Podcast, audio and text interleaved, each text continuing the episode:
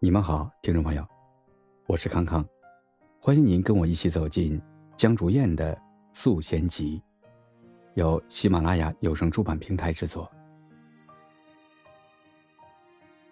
走向广阔的世界时，有两条路，我们一直在走。一条通往内心，让你了解自己的偏好、愿望、价值；一条向外。让你找到自己在世界中的位置，发现世界的真相。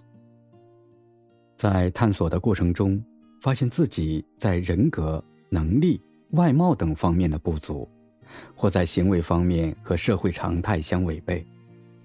羞耻这个词听起来并不陌生，但大部分人避而不谈。羞的一面让人不敢面对人前，耻的一侧。让人难以言说。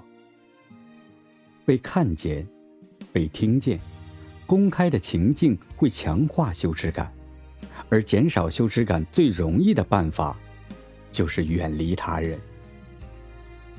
僵化而疏远的对待自己的内心，视一切的亲密交往为危险，害怕一旦这种羞耻从外剖开，涌出的黑色淤泥。会淹没所有。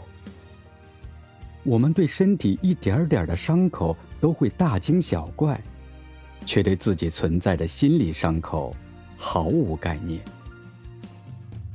可是你到底因为什么而感到羞耻？先天的残疾，父母的离异，样貌的丑陋，因自身过错产生的无法弥补的结果，还是？被迫承认亲人的恶劣行为的后果，与规则不符，就是羞耻；超越道德的欲望，就是羞耻；与人不同，就是羞耻。我见过那些在婚恋市场上仅因为单亲被挑拣的姑娘。哪怕是如花容颜、学历优秀，也会被婆家低看一等，背后窃窃私语。见过因亲人过失入狱，导致孩子性格孤僻，在成长中备受欺凌。理解那些暴富过后总有一些不愿回首、耻于言说、害怕被人诟病的辛酸苦楚。那些所谓的差异、耻辱、不堪、秘密，不符合这个时代人们对于平等、高尚、优秀、坦诚的要求。所有人追求同一种状态，同一种道德标准，标榜同一种淡泊名利。可是，异化是这个世界上大多数人的宿命。只有当偶像被摧毁，人不再活在被相同偶像目标蒙蔽和奴役下，才能获得真正的个性自由。当成长的过程有着不可避免的缺憾，当环境改变被迫瞬间长大，当逼迫自己学会面对不一样的目光，好奇、嫌恶、怜悯、冷漠。没有足够的经验来战斗，封闭自己，换上一张世故的脸，内心早已一片兵荒马乱。之后，在漫长的岁月里，被迫承认自己体内躁动着的复杂的动物本性，不可与人言说，不可被世俗理解。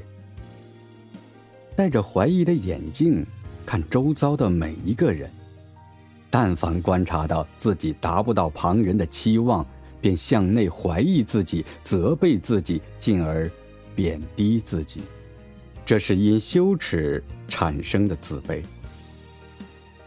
敏感又强硬的抗拒批判与议论，假装看不到他人的眼光，也说不出自己的不甘与痛苦，把外界所有的关心当成骚扰。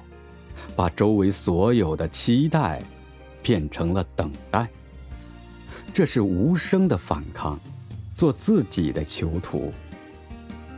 这是由自卑进而产生的自我孤立。